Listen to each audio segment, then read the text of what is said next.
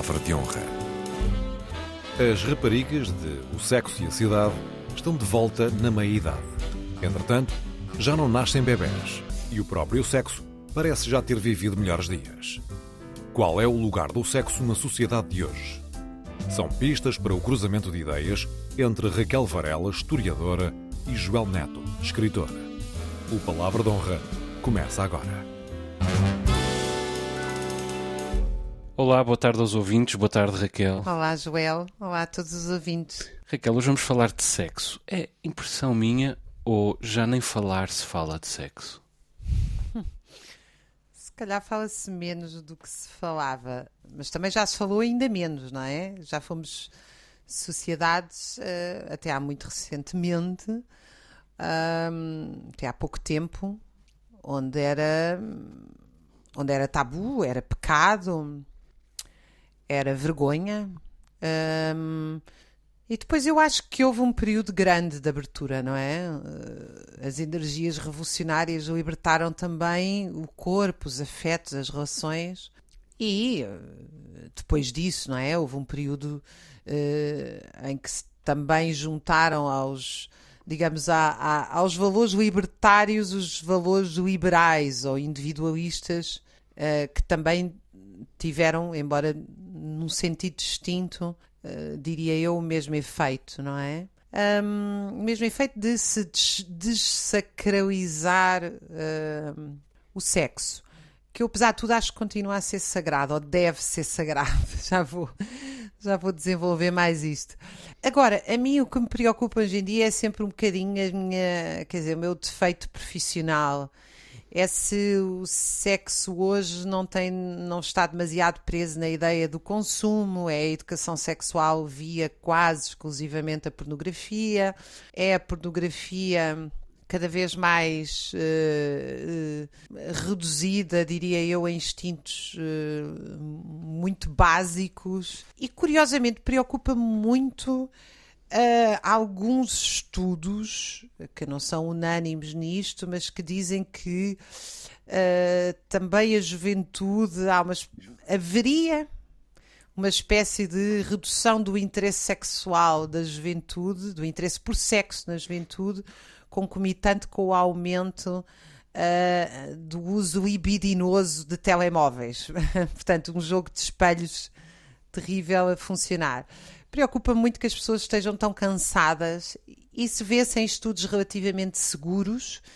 Eh, neste da juventude há, há dados contraditórios, mas eh, há estudos muito seguros sobre a relação entre os horários de trabalho, o cansaço, uh, os problemas económicos e a incapacidade das pessoas terem uma vida sexual satisfatória, entre a solidão e, naturalmente, uma vida sexual satisfatória. E, portanto, a mim preocupa-me muito tudo isto porque eu acho que o sexo é sagrado, ou seja, o sexo é muito importante para uma vida feliz. Uh, não sei se sou eu hoje que estou demasiado pessimista.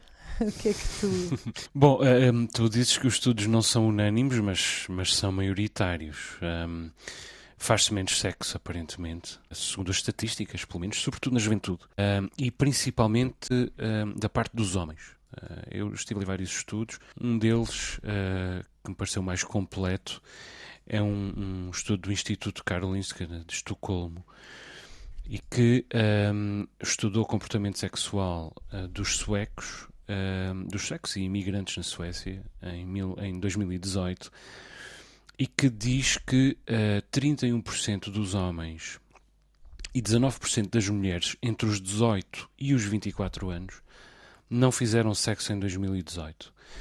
Em 2003, o mesmo estudo, tinha sido feito o mesmo estudo, exatamente com as mesmas perguntas, e uh, eh, 19% dos homens não tinham feito sexo e 15% das mulheres não tinham feito sexo. Portanto, cresceram ambos.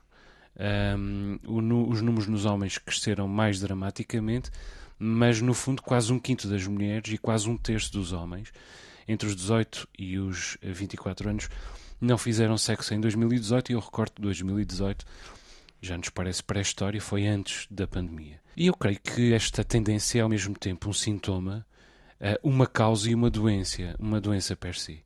É sintoma porque uh, reflete uh, a distância a que as pessoas estão umas das outras.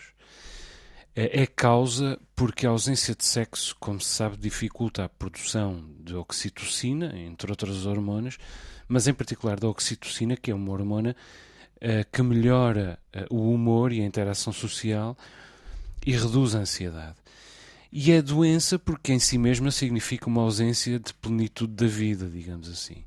O que, o que está na base disto é que já é mais difícil de definir. Um, alguns especialistas apontam o adiamento da maturidade ou, ou, a maior lentidão na chegada da idade adulta, em particular nas sociedades ocidentais. Outros falam no ritmo e nas exigências da vida contemporânea. Uh, outros ainda lembram o excesso de distrações uh, e possibilidades de lazer, não apenas com a cultura pop em geral, mas em particular com a internet. Eh, incluindo as redes sociais, mas até a própria pornografia, como tu dizias. E muitos nos últimos tempos lembram que vivemos uma pandemia em que as pessoas estão confinadas, em distanciamento social e ou receosas em relação ao corpo do outro, dos outros. Tudo isto é verdade, com certeza, mas eu gostava de acrescentar um argumento talvez mais romântico um, eh, que é a falta de romantismo. Mais, sim, de um certo ponto de vista, mas talvez mais mistificador e por isso perigoso. E, e seguramente uh, menos sistemático, mas já que tu usaste um, um, argumento também bastante mistificador, que é o argumento do, do sagrado, e nós somos os dois ateus, um, eu acho que posso acrescentar este argumento também. Eu acho que para muitos uh, destes jovens o sexo perdeu o mistério. Isto é uma palavra bastante redonda e parece uma ideia bastante clichê. Mas tentando compô-la, a verdade é que as proibições eram nefastas, evidentemente. Nos tempos das proibições havia toda uma série de tabus, de medos, eh, de crendices que contaminavam o sexo eh, de uma atmosfera de alguma maneira eh, transgressora, sim, mas também culposa que não era seguramente uh, saudável. Mas ao mesmo tempo havia um desconhecido, ehm, a falta de melhor palavra, talvez uma cobiça ou uma aventura que deixou de existir. E com a revolução sexual, nós passamos a poder praticar sexo e usufruir do sexo de maneira natural, passe uh, a palavra maiúscula, de uma maneira espontânea, de uma, de uma maneira salutar mas não fomos capazes de reencontrar, creio eu, o desejo que, apesar de tudo, esse desconhecido um, comportava. Perdemos, ou, ou, estamos a perder, de alguma maneira, a sedução do corpo do outro. Uh, isto é, já não nos fascina, tanto quanto nos fascinava antes, a expectativa sobre aquilo, por exemplo, a que o outro cheira.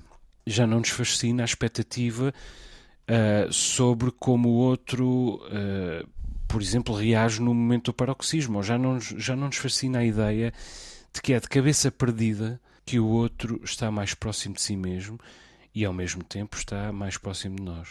Desde logo porque uh, se banalizou até isso de, de, perder a cabeça, que, também com as drogas, uh, com o delírio dos jogos de vídeo ou com a vertigem do like, e tudo isso ameaça e afeta realmente uh, o nosso bem-estar parece que até esta sequela de O Sexo e a Cidade, que eu confesso que ainda não vi, tem muito menos sexo.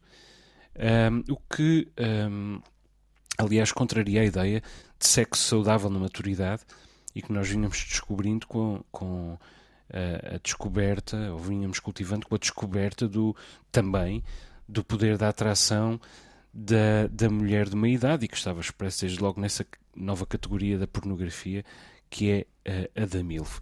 Mas, em suma, o que me parece é que eh, andamos para trás. E, portanto, estamos os dois pessimistas, Raquel. Sabes que havia, há um estudo interessantíssimo e pode ser uh, visto no YouTube, cujo título é Why Communists Have Better Sex? Porque é que os comunistas tinham uh, melhor sexo, melhor vida sexual? Isto é um estudo que desafiou durante décadas os uh, psicólogos. Uh, não era porque não tinham o que comer nas prateleiras não, não, não, ah, não, bom, não, não, não, não, não, É que um, esse romantismo em torno do comunismo. Não, tu como, sa como sabes, eu acho que eu, eu, sou uma, uma comunista romântica e que acho que, portanto, nunca houve comunismo nessas sociedades. Não acredito ah, em comunismo bem. com ditadura.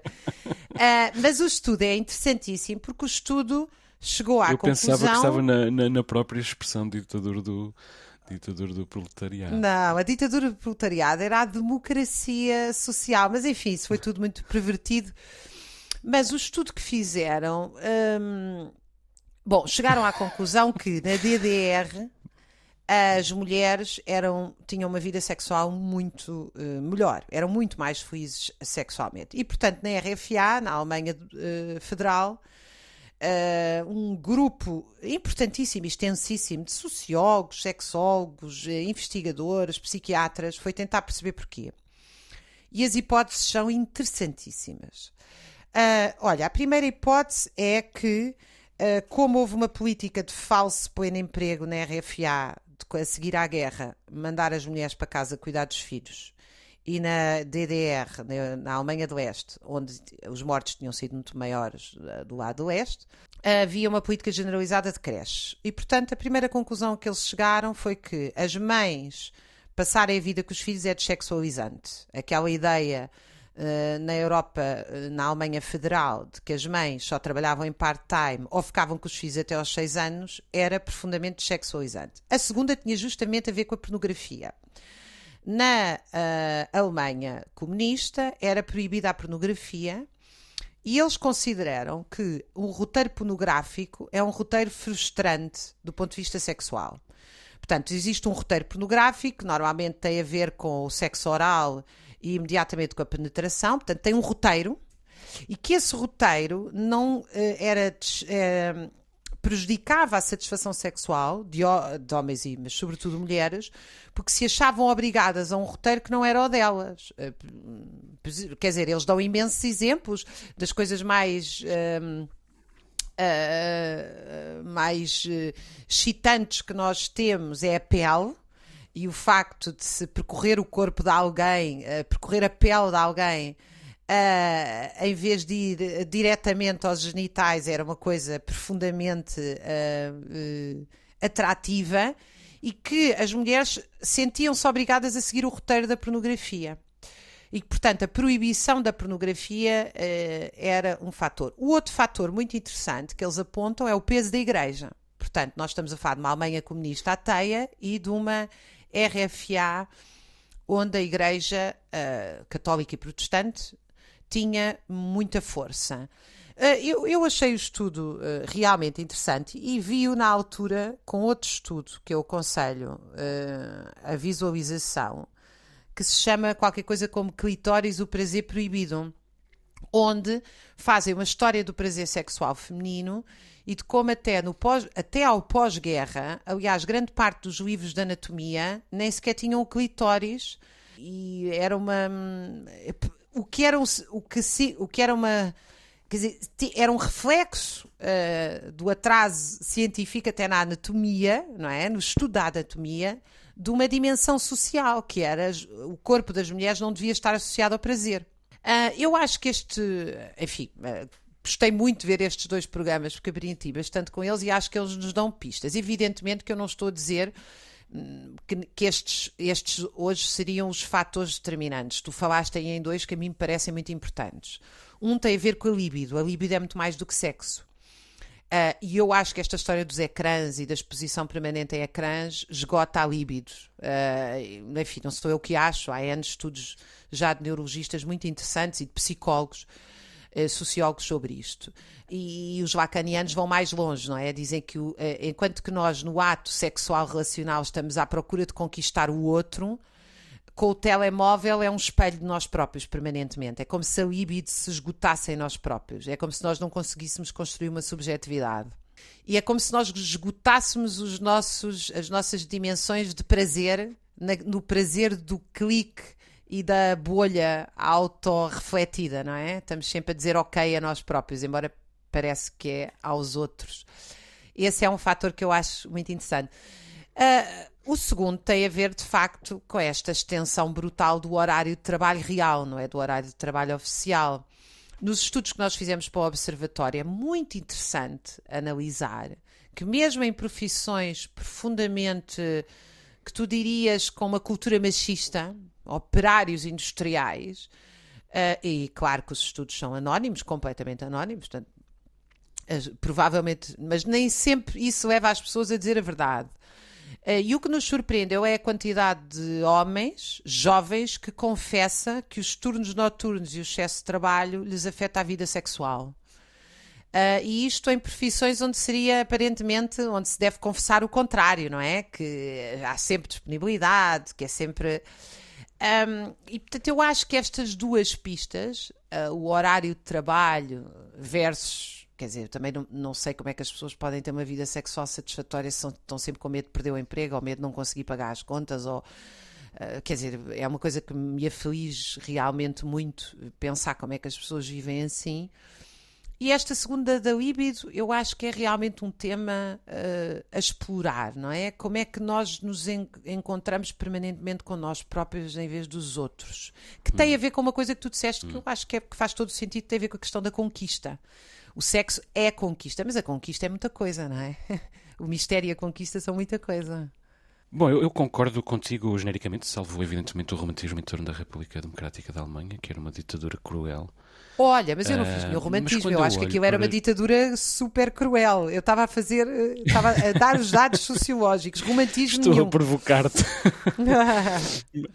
Mas quando eu olho para os jovens que, que conheço, eh, não consigo dissociar quase nenhum aspecto da vida deles do advento da, da revolução digital. E, e, seguramente não dissocio também uh, o declínio estatístico da atividade sexual dessa revolução uh, digital. Porque uma parte cada vez maior da interação social é feita hoje de modo virtual e essa tendência uh, não pode ser ignorada quando falamos deste género de contacto humano também. Vamos lá ver, os jovens de hoje, uh, sobretudo nas sociedades ditas ocidentais, são mais libertos quanto às suas identidades e opções sexuais e não só de género. As orientações se sexuais não heterossexuais já não estão anatomizadas como estavam Uh, além disso, experimentar o corpo uh, no domínio de orientações sexuais diferentes, nem que seja para testar as emoções ou as inclinações, deixou de ser uh, recriminado. E, inclusive, experimentar o sexo em situações que os pais e os avós talvez nunca tenham experimentado, enfim, com mais do que um parceiro, por exemplo, ao ar livre ou em público até, deixou de ter a carga de repressão que tinha. E eu não vou fazer um julgamento sobre isso. O que eu quero dizer é que vários amigos meus têm filhos na casa dos 18, 20, 22 anos. Muitos desses jovens já tiveram experiências uh, que, noutro tempo, justificariam o epíteto de bissexuais. E se não foram eles, foram os amigos, uh, frequentemente, aliás, vários amigos, inclusive desde bastante cedo. Bom, paradoxalmente ou não, e isto é uma impressão uh, pessoal, uh, na verdade eu não encontrei, não encontro estudos sobre isso. Eles parecem-me essencialmente mais monogâmicos do que nós. Uh, do que nós e do que os pais e os avós deles. eu não tenho nada contra a monogamia, e aliás eu sou monogâmico e quero continuar a ser, mas a questão é que, ao mesmo tempo, estes jovens, quando encontram um parceiro seguro, com tudo o que essa palavra quer dizer, uh, corre, parecem correr um pouco mais depressa do que nós, do que os pais e os avós deles, a abrigarem sobre essa, sobre essa segurança. E eu não sei se isso uh, terá a ver também com o espartilhamento uh, do mundo à volta deles, com a fragmentação. O mundo tornou-se muito mais difícil de, de, abarcar, não é? de concatenar. Uh, e a ideia de perder mão nas coisas, o medo, no fundo, eh, tem de estar mais presente nestes jovens do que, do que estava em nós, por exemplo. E ao mesmo tempo, uh, o, eu diria, psicadelismo digital deixou-os não só confusos, mas com mais dificuldade em encontrar o lugar da intimidade. Seja como for, essa parece uma palavra de toque: intimidade. A velocidade, o frenesi deste tempo, as exigências do trabalho e mesmo da vida doméstica, as imposições do consumo, o ruído da comunicação, uh, tudo isso tornou a intimidade infinitamente mais difícil de encontrar. E sem intimidade não há plenitude, uh, não há proximidade do outro, não há comunhão com o meio, uh, não há sequer a ideia de posteridade, que é um dos grandes imperativos biológicos, aliás, de qualquer espécie. Não há futuro. não há presente também e não há esperança. Uh, o que se reflete, aliás, tu uh, já hoje falaste nisso e já tinhas falado nisso há algumas semanas, na própria pornografia. Hoje em dia já não há filmes pornográficos. Hoje há videoclipes pornográficos. Uh, isto é, filmes, mas com uma cena só, só uma cena pornográfica e que dura 5 e que dura, cinco minutos. Que é quanto demora uma masturbação. Masturbação que portanto, se reduz a um ato meramente, eu diria, higiênico, puramente físico. Uh, e é por isso que os investigadores do Instituto Karolinska, que eu, que eu citei, já estão a planear um novo estudo um pouco mais específico e que contemple a masturbação também, uh, dissociando-a ou associando-a ao sexo.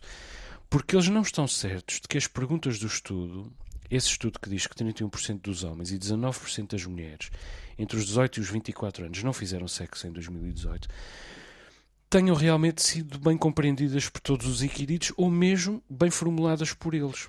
eles estes jovens consideraram a masturbação sexo ou não.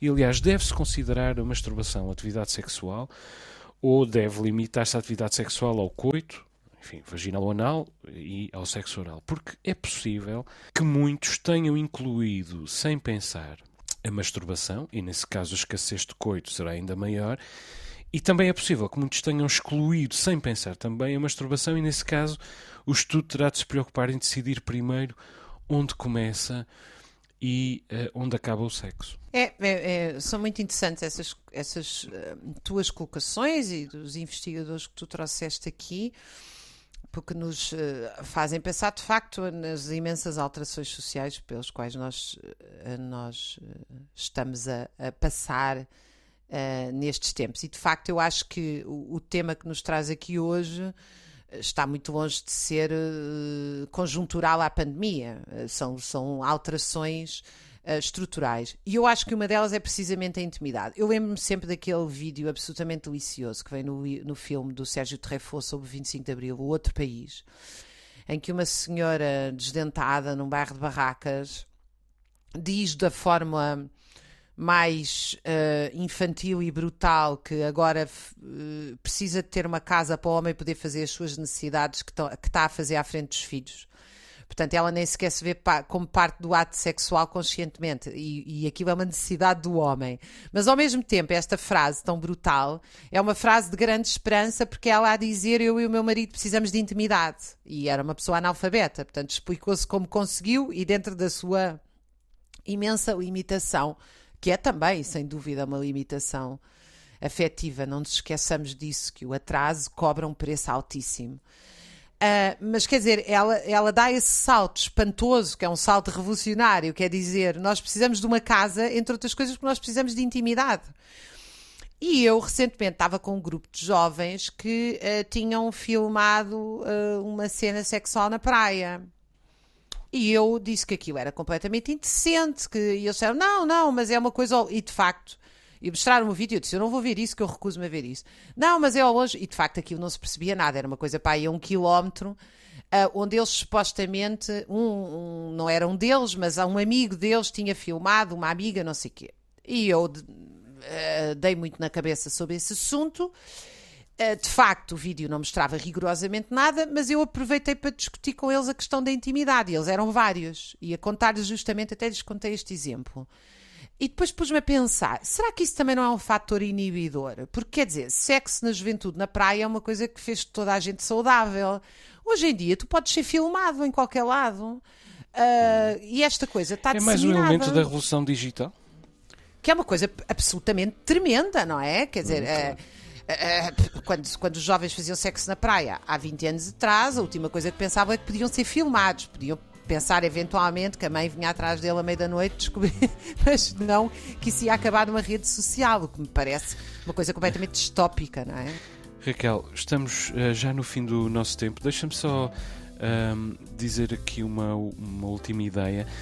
Um, nós uh, nunca foi tão fácil fazer sexo, nem tão lícito, uh, apesar de, das aspas nesta palavra um, nunca foi tão fácil nem tão lícito fazer sexo e talvez tendo em conta pelo menos a curva, a evolução dos últimos 100 anos, talvez nunca se tenha feito uh, tão, pouco, tão pouco sexo uh, como agora. Se calhar precisamos, como tivemos duas, três revoluções industriais, precisamos também de uma segunda uh, revolução sexual. Eu sou uma entusiasta de revoluções. aproveito, aproveito para me despedir desta forma dos nossos ouvintes e de ti. Um grande beijinho. Até um beijinho, palavra de honra, arroba rtp.pt. O e-mail está à vossa disposição. Um abraço aos ouvintes e um beijinho, Raquel. Raquel Varela e Joel Neto voltam a encontrar-se na próxima semana.